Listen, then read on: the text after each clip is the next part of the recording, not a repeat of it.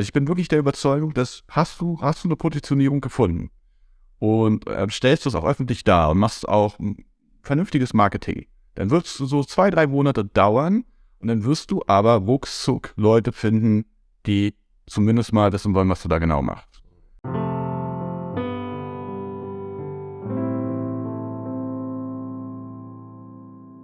Hallo und herzlich willkommen zum Two Business Friends Podcast. Heute Folge 11 mit dem Thema Positionierung in der Selbstständigkeit. Warum ist es wichtig und was ist Positionierung überhaupt? An meiner Seite für dieses Thema heute wieder Dustin Sommer. Hallo. Und ich würde diese Frage direkt mal an dich weitergeben, Dustin. Was bedeutet denn Positionierung für Selbstständige?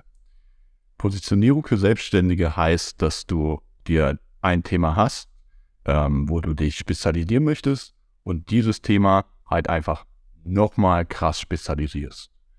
Ne, ich nenne dir mal ein Beispiel aus der Finanzbranche, ne, wäre ja da so ein Thema, du bist Finanzberater und du suchst dir ein Thema raus, ein kleines Thema, ein kleiner Aspekt und sagst, da möchte ich der aller, aller, allerbeste werden und da möchte ich, dass mein Name sozusagen das Synonym wird.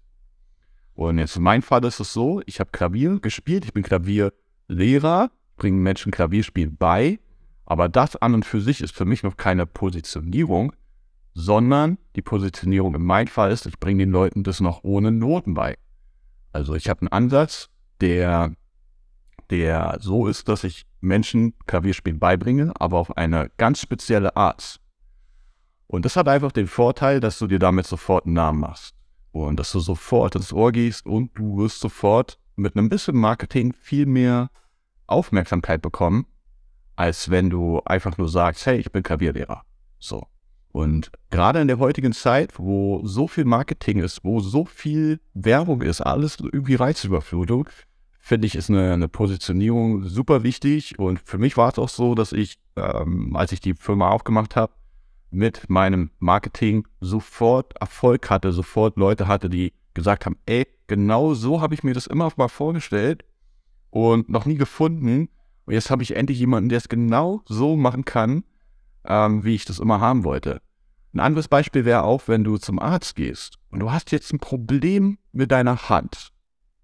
Und jetzt googelst du nach Ärzten und jetzt findest du einen normalen Allgemeinmediziner und noch einen Mediziner und noch einen Arzt und dann steht auf einmal Handspezialist.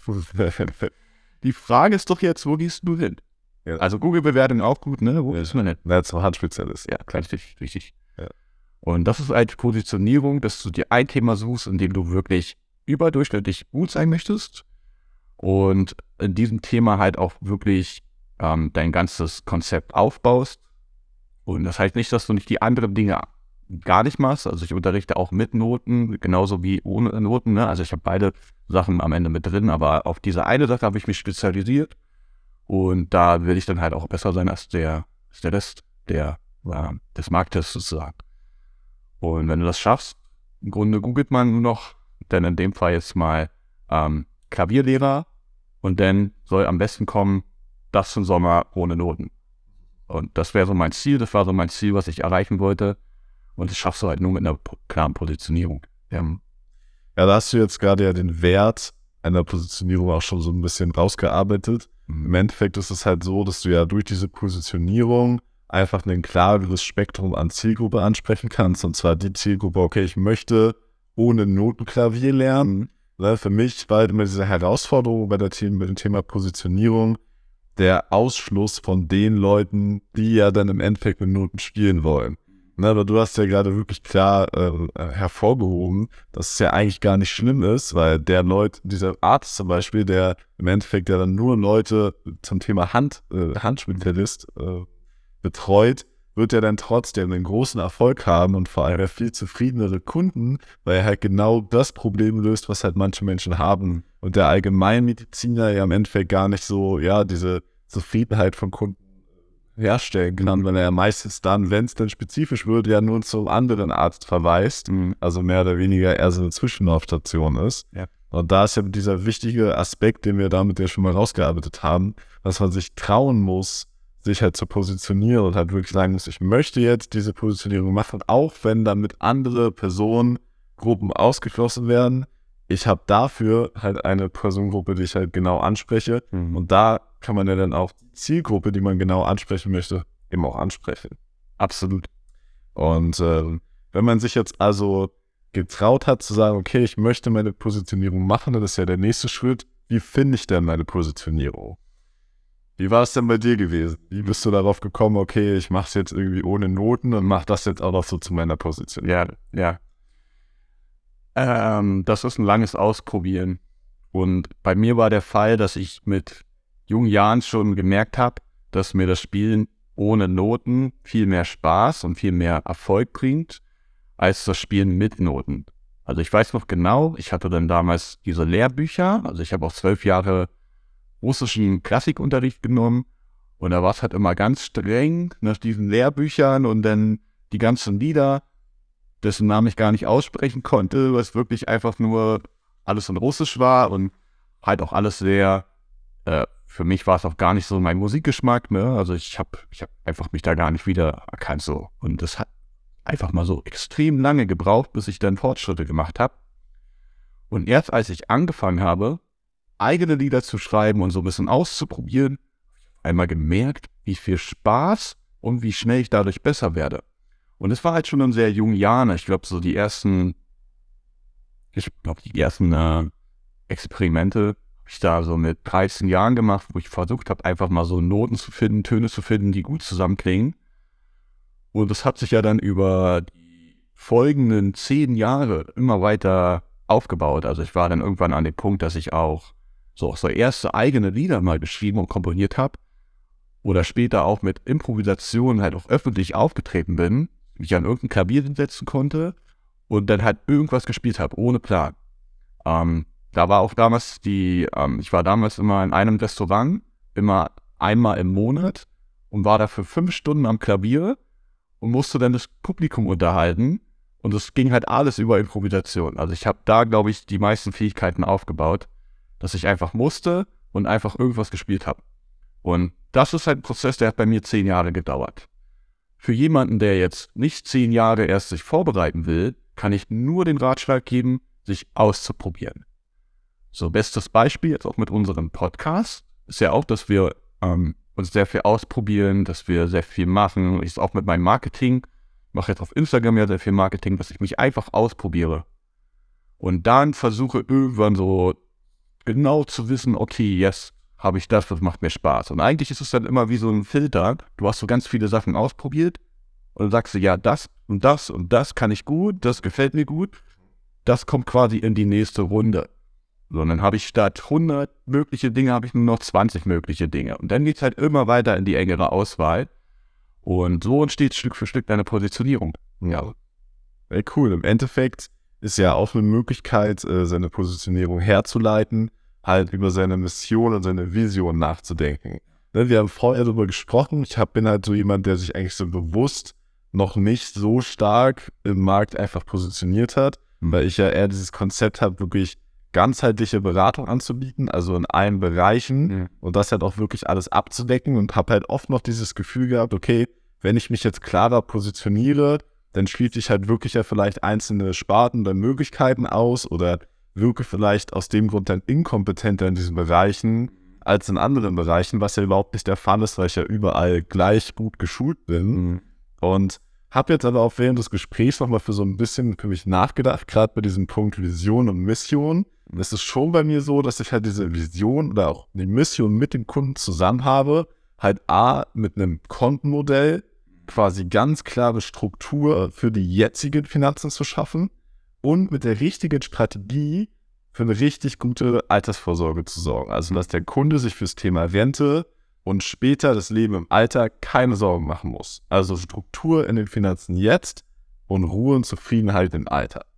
Und das ist doch schon so ein Punkt, wo ich gerade einfach bei Vision und Mission drüber nachgedacht habe, dass das schon eine Positionierung für mich ist, einfach diese, ja, durch Kontenmodelle und Finanzstrategien, gar nicht jetzt äh, spezifisch irgendwelche Produkte, sondern eher dieses Strategiethema halt anzuwenden, jetzt absolute Klarheit in die Finanzen zu bringen und dann vor allem auch strukturiert alles planbar auf den Cent genau machen zu können. Ich sage immer auch zu meinen Kunden, wir würden einen Haushaltsplan ausführen, ich sage, jetzt diese Strategie, die wir machen, ist auf den Cent genau und absolut planbar. Das heißt, ich kann dir für das nächste Jahr voraussagen, was sich quasi auf diesem Rücklagekonto ansammeln wird, wenn wir uns quasi zu 100% an dieser Strategie halten, die auch so geplant war. Und das ist schon was, wo ich sage, geil, diese Positionierung zu sagen, ich mache wirklich auf den Cent genau planbare Finanzen. Bei mir gibt es halt Kontensysteme, Finanzmodelle und man braucht sich halt quasi mit diesem Thema dann halt für, das, äh, für die Altersvorsorge und fürs Thema Alter ist ja auch ein großes Thema in Deutschland. Keine Sorge. Das ist, glaube ich, so ein Punkt, der, der so krass ist, dass man, also so war es bei mir auch, dass man eine Sache schon richtig gut kann und die auch schon macht und macht und macht. Und irgendwann stellt man dann so fest, Moment mal. Ich glaube, ich bin der Einzige, der es so macht. Oder einer der wenigen, die das so macht. Und ich glaube, dass man die Positionierung schon hat, bevor man sie überhaupt definiert. Mhm. Und jeder hat ja irgendwo etwas, was er besonders gut kann oder wo er besonders viel Spaß dran hat. Und äh, das muss man, glaube ich, auch erstmal merken und definieren, dass man da auch wirklich was Besonderes macht oder was anders macht. Und wenn man das hat, dann hat man da im Grunde seine Positionierung, wie in deinem Fall, dass du ja besonders den Fokus dann auf, äh, auf ein krasses Kontenmodell und wo alles von vorn bis hinten durchstrukturiert ist, also automatisiert ist, automatisiert ist, also ich habe ich hab, äh, ich hab ein Konto und da läuft alles rein und da geht alles raus. Also da ist nichts automatisiert. Und das ist ja dann schon ein krasser Mehrwert, wenn ich meinen Kunden ein automatisiertes Ko Kontomodell anbieten kann. Ne? Ja.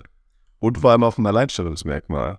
Ja. ja. also die Möglichkeiten, so diese Kontenmodelle zu schaffen, haben auch gar nicht alle Firmen. Mhm. Wir haben ja eine Kooperation mit einer großen deutschen Bank. Und selbst die Leute, die halt direkt bei dieser Bank sind, können das so gar nicht umsetzen, ja, wir. Das heißt, es ist ja schon mal von vielen Leuten, die überhaupt das Thema Finanzen angehen, mhm. unterscheide ich mich da ja allein schon in den Möglichkeiten, noch nicht nur um der Umsetzung, sondern allein schon in den Möglichkeiten. Und dann wirklich zu sagen, ich kann quasi ein Kontenmodell äh, erstellen, was so automatisiert läuft, dass man halt keine Gelder verschieben muss und trotzdem quasi die Gelder automatisch da landen, wo sie halt hinkommen.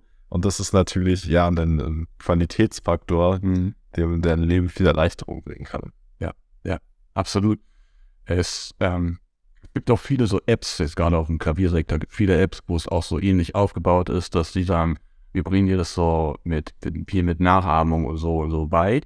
Was ich aber immer feststelle, dass ich viele Schüler auch am Ende bekommen habe, weil sie gesagt haben, ja, das Konzept an sich ist cool, aber mir fehlt einfach diese Person, die es mir zeigt. Und das ist halt auch nochmal so ein Punkt, wenn du eine Positionierung hast in einem Thema, wo allgemein ein hoher Beliebtheitsfaktor da ist oder ein hoher Wertigkeitsfaktor da ist, wo viele Leute das gerne machen wollen würden, und du bist derjenige, der es dann noch quasi live mit anbietet und den, den Menschen das sogar nochmal zeigst, so, dann äh, hast du da, glaube ich, auf jeden Fall gute Karten. Und ähm, das macht doch das, das, ganze, das ganze Marketing so viel einfacher. Also mitunter brauchst du nicht mal großartig viel Geld in deine Marketingstrategie reinpumpen, weil du einfach schon von vornherein was da bietest, was, was so, so ein Nischenthema ist. Und äh, es erinnert mich auch ein bisschen daran, mein Vater hat immer gesagt, also mein Vater war auch ähm, Unternehmer oder ist Unternehmer und er hat immer gesagt, dass du, wenn du erfolgreich sein willst als Selbstständiger, musst du die Nische finden. Du musst immer diese eine Nische finden. Und das beißt sich ja so ein bisschen mit dieser Angst, dass man da nicht genug bekommt vom Kuchen. Der ist ja immer so die große Angst, wie kriegt der Kunden und so weiter. Aber Fakt ist doch, jetzt mal so als Zahl gesprochen, ich weiß nicht, wie es bei dir ist. Ich brauche 30 Schüler, das war's. So. Dann bin ich voll. Dann, dann möcht, mehr möchte ich auch gar nicht. Und alles, was ich darüber hinaus bekomme, ist nur noch online. Also, indem ich eine App vielleicht kreiere mit diesem Ansatz oder indem ich ähm, was mache, was online anbiete, dann habe ich halt nicht mehr diesen eigentlichen Ansatz, dass ich sage, ich bin noch live dabei, aber ich kann nur noch irgendwie mit einem, mit einem anderen Produkt, mit einem anderen Ansatz nochmal mehr Schüler erreichen. Ja. Ich weiß nicht, wie es bei dir ist, aber ich glaube nicht, dass du jetzt tausende Kunden brauchst, so, um nee. ein gutes Leben zu führen. Absolut nicht. Also so ab einem gewissen Punkt ist es ja so, dass es auch tendenziell eher runtergeht, was die Neukundenakquise angeht, weil die Betreuung bei uns ist ja auch sehr intensiv. Also ja, wenn du dich an die guten Kunden gut kümmerst, dann hast du ja auch mit dem Bestand irgendwann viel zu tun. Mhm. Aber aktuell sage ich so, ja, wenn ich so vier Neukunden im Monat aufbaue, also wirklich ein pro Woche plus mich währenddessen halt um die Bestandskunden kümmere, bin ich auch voll ausgelastet auf jeden Fall. Ja. Kommen wir zum nächsten Thema. Wir haben unsere Positionierung jetzt gefunden. Ja. ja. Wie kommunizieren wir jetzt den Kunden oder eben ja allgemein auch der Welt da draußen, dass wir diese Positionierung haben? Das ist vermutlich gar nicht so einfach. Oder? Jetzt kannst du mir wieder erzählen, wie hast du es gemacht? Du hast vorhin schon erzählt, so ja, bei Google, wenn man da eingibt, ne, irgendwie Klavierschule, dann kommt da das sauber ohne Noten. Dann wie ist es aktuell? Ich habe damals einen Spruch gehabt, der hieß, äh, Noten sind nicht dein Ding, dann willkommen bei Piano Coaching Konzept. Also ich hatte halt immer so einen Spruch. Mhm. Oder verschiedene. Ich habe mir immer ein paar Sprüche ausgedacht, die so groß und fett irgendwo meine Homepage schreiben. Und dann habe ich mir einfach die richtigen Schlagbegriffe immer wieder irgendwo notiert. Und alles, was ich gemacht habe, also ich habe meine, meine Anzeigen überall gemacht, gar bei den gelben Seiten, so, ich glaube, das hat heute keiner mehr so ein Buch noch, ne? Aber ich habe auch da habe ich meine Anzeigen ran gemacht in der Beschreibung. Immer Faktor ohne Noten. Oder äh, bei eBay Kleinanzeigen, bei Superproof, das ist so eine Seite für, für Lehrer. Ah, okay. Ähm, auf, auf äh, Instagram, auf ähm, auf Facebook und mit der Zeit habe ich nur noch an diesem einen Spruch gearbeitet. Mittlerweile habe ich nicht mehr geschrieben, den Tipp habe ich von dir bekommen, ähm, dass ich nicht schreibe ohne Noten, sondern notenfrei. Also man feilt eigentlich nur noch so ein bisschen an diesen Begriffen ja. und probiert sich da so ein bisschen aus. Fakt ist aber, man muss es auch immer so wählen, wie die Leute es auch auf der Tastatur eingeben. Also wenn, das kann man auch nachprüfen, man kann bei Google auch prüfen, welche Begriffe sind denn bei Google beliebt? Das habe ich damals oft gemacht, dass ich geschaut habe, okay, im Hinblick auf Klavierspielen und ich möchte Klavier lernen, was wird denn da so eingegeben? Also Klavierspielen für Erwachsene, Klavierspielen mit Hausbesuche. Und je nachdem, was dann da oft gesucht wird, das muss man immer irgendwie in seine Homepage oder in seine, seinen Anzeigen mit reinbauen, so ganz geschickt. Ja. Da kommen wir ja schon in den SEO-Bereich mal ein bisschen in den SEO-Bereich. SEO-Bereich ist der quasi Schlagwörter, die bei Google halt äh, oben erscheinen. Ne? Die ja. Leute, die jetzt nicht gesponsert, sondern die jetzt quasi ohne Sponsoring ganz oben erscheinen, sind einfach die Leute, die für das, was du eingegeben hast, die besten Schlagwörter haben und vielleicht auch natürlich auf ihrer Website entsprechende ja. Sätze. Und da gibt es halt also einen riesigen Markt sogar für. Ne? Da gibt es halt richtige Unternehmen, die große Unternehmen dabei beraten, halt deren Websites machen und halt einfach SEO optimieren. Das ist im Endeffekt auch was, was sich ständig anpasst. Ne? Google ist da ja auch schlau, deswegen entsteht halt immer wieder auch Arbeit, da was dran zu machen. Und äh, das ist ja auch ein wichtiger Punkt, was du halt gesagt hast, eben wirklich alle Kanäle zu bedienen, sowohl die eigenen Social Media Kanäle wie halt auch auf den Anzeigen, dass halt wirklich überall halt diese, dieses Markenkennzeichen von dir, ich spiele ohne Noten, mhm. halt wiederzufinden ist und du eigentlich, egal wo man auf dich stößt, als allererstes aufmerksam machst auf diese Besonderheit, mhm. dass es bei dir halt ohne Note läuft. Ich hatte tatsächlich die Tage einen eine, eine Schüler, der mich angerufen hat, der kam aus Hessen. Ach was. Also so weit ging ja die Starksein schon. Ich hatte auch schon mal einen Schüler aus, aus einem ganz anderen Bundesland, die habe ich dann über Zoom unterrichtet. Und den Herrn, den habe ich jetzt auch ähm, ja vorgeschlagen, mal über Zoom zu probieren. Also Zoom ist kennt, kennt jeder. Ne? Das war spätestens äh, seit ja, Corona, ja, würde ich sagen, ist ein Begriff, sollte ein Begriff sein. Also Zoom ist ja wie so ein Videochat im Grunde. Ne? Ja.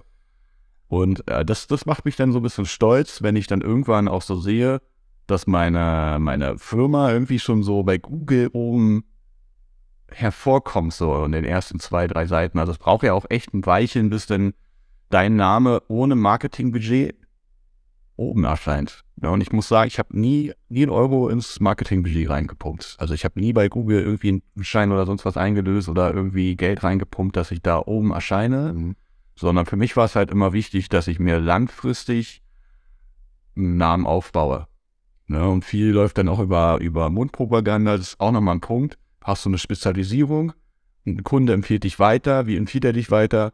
Der sagt, ey, der Lehrer, der kann ohne Noten unterrichten. Oder der, der Finanzberater, der hat ein krasses Kontomodell, das hat mein Leben verändert. Na, also das ist ja auch einfach für einen Kunden, dich dann weiter zu empfehlen.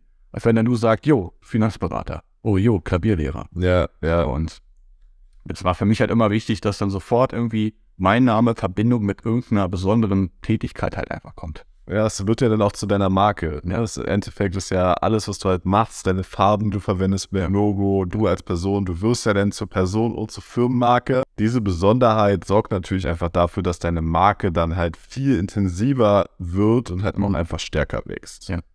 Kommen wir zum letzten Punkt für heute. Welche Fehler kann man denn bei der Positionierung machen und wie kann man sie im Optimalfall vermeiden? Also eigentlich haben wir die Frage schon zum großen Teil beantwortet, indem man halt gesagt hat, viel ausprobieren und halt nach dem Gefühl gehen. Aber hattest du noch einen anderen Fehler, den du gemacht hast oder einen, über den du drüber gegangen bist und wo dir aber aufgefallen ist, den hätte man theoretisch machen können, den Fehler? Puh, das ist eine gute Frage. Boah, da muss ich erstmal nachdenken. Ich glaube, wenn man seine Positionierung zu schnell finden möchte, läuft man der Gefahr, einen Fehler zu machen wenn du zu schnell der Meinung bist, so, so mache ich das jetzt, ohne das zu fühlen. Ich bin auch der Meinung, dass wenn du deine Positionierung gefunden hast und das auch so ein bisschen darstellst und ähm, das dann auch wirklich öffentlich machst, dass dann auch relativ schnell eine Resonanz kommen wird. Und Fehler ist es, glaube ich, einfach, es gar nicht zu probieren. Also nicht den Mut zu haben, eine Positionierung mal auszuprobieren. Also ich bin wirklich der Überzeugung, dass hast du, hast du eine Positionierung gefunden und äh, stellst es auch öffentlich dar und machst auch vernünftiges Marketing. Dann wird es so zwei, drei Monate dauern und dann wirst du aber ruckzuck Leute finden, die zumindest mal wissen wollen, was du da genau machst. Ne? Und ein Fehler kann ja eigentlich nur sein, dass die Nische nicht klar genug definiert ist oder zu klar. Oder zu krass irgendwie, dass die zu klar, dass nicht da ist. Genau, dass du ja vielleicht auch gar keine Gewinn damit machen kannst. Ich habe halt an so einen Sweet Spot gedacht, weil entweder du bist halt nicht klar genug positioniert oder jetzt einfach mal so ein übertriebenes Beispiel in deinem Fall. Du sagst, ich mache ähm, ohne Noten und nur mit der linken Hand. so, ja. ja. Also jetzt mal übertrieben ja. gesagt, gibt es vielleicht auch welche, die das machen würden, aber der Markt wird erstmal nicht groß genug sein, dass du überhaupt den Fuß reinbekommst. Ja. Weil Positionierung ist ja auch eine Entwicklung. Du entwickelst ja deine Positionierung immer, immer weiter, festigst die oder änderst vielleicht sogar nochmal ab. Mhm. Und im Endeffekt ist es ja schon so, dass du am Anfang kannst du dir vielleicht auch gar nicht leisten, so klar fest ähm, positioniert zu sein, dass du sagst, ich möchte nur genau das machen, mhm. sondern vielleicht schon am Anfang erst mit den einen oder anderen Kunden mehr nimmst. Und so war es bei mir auch gewesen. Ich habe am Anfang meiner Karriere Kunden mit Kunden gearbeitet und Kunden angenommen, die würde ich heutzutage mit denen gar nicht mehr zusammenarbeiten, so.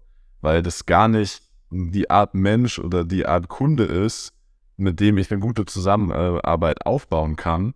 Und da war ich halt einfach auch noch nicht so klar positioniert, konnte mir das aber natürlich am Anfang der Selbstständigkeit, ne, ist man schon so, okay, oh super, einen Kunden aufbauen. Aber jetzt engt sich meine Positionierung auch immer weiter ein und ich schaue auch wirklich ganz stark darauf, was für Menschen, mit was für Menschen möchte ich halt wirklich zusammenarbeiten, die halt auch wirklich den Mehrwert meines Konzepts halt auch verstehen, zu schätzen wissen und halt auch mitarbeiten wollen, weil ich kann halt die besten Ideen haben und die besten Konzepte konstruieren, wenn es am Ende nicht umgesetzt wird, dann wirklich gar keinen Vorteil davon. Na, deswegen diesen Sweet Spot für sich zu finden, zu überlegen, okay, an welcher Stelle bin ich gerade? Ja, die meisten unserer Zuhörer vielleicht am Anfang der Selbstständigkeit und noch gar nicht in der Selbstständigkeit. Ne, erstmal zu überlegen, okay, wie kann ich das Ganze schon etwas einengen, mhm. aber noch nicht zu eng machen, dass es halt wirklich nur noch für einen ganz geringen Prozentteil ja. interessant ist. Ich glaube, das ist halt der größte Fehler, es zu eng, es gar nicht oder nicht eng genug zu machen. Mir sind noch zwei Sachen eingefallen, die würde ich noch gerne benennen wollen. Klar, gerne. Und zwar ist der erste Punkt, dass deine Positionierung klar verständlich sein muss. Wenn du nämlich irgend so übelst krassen Fachbegriff hast, oder du kennt man es von diesen Hausarbeiten, kennt man es vielleicht, wo man da so ein Thema hat, der so lang ist, dass man es gar nicht mehr checkt irgendwie. Oder dann so fragt, ja, wo hast du deine Doktorarbeit drüber geschrieben? Und oft kommt auf einmal so ein halber Text an Thema.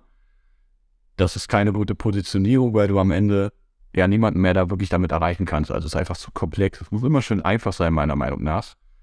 Und der zweite Punkt ist, dass du dich ständig weiterentwickeln musst.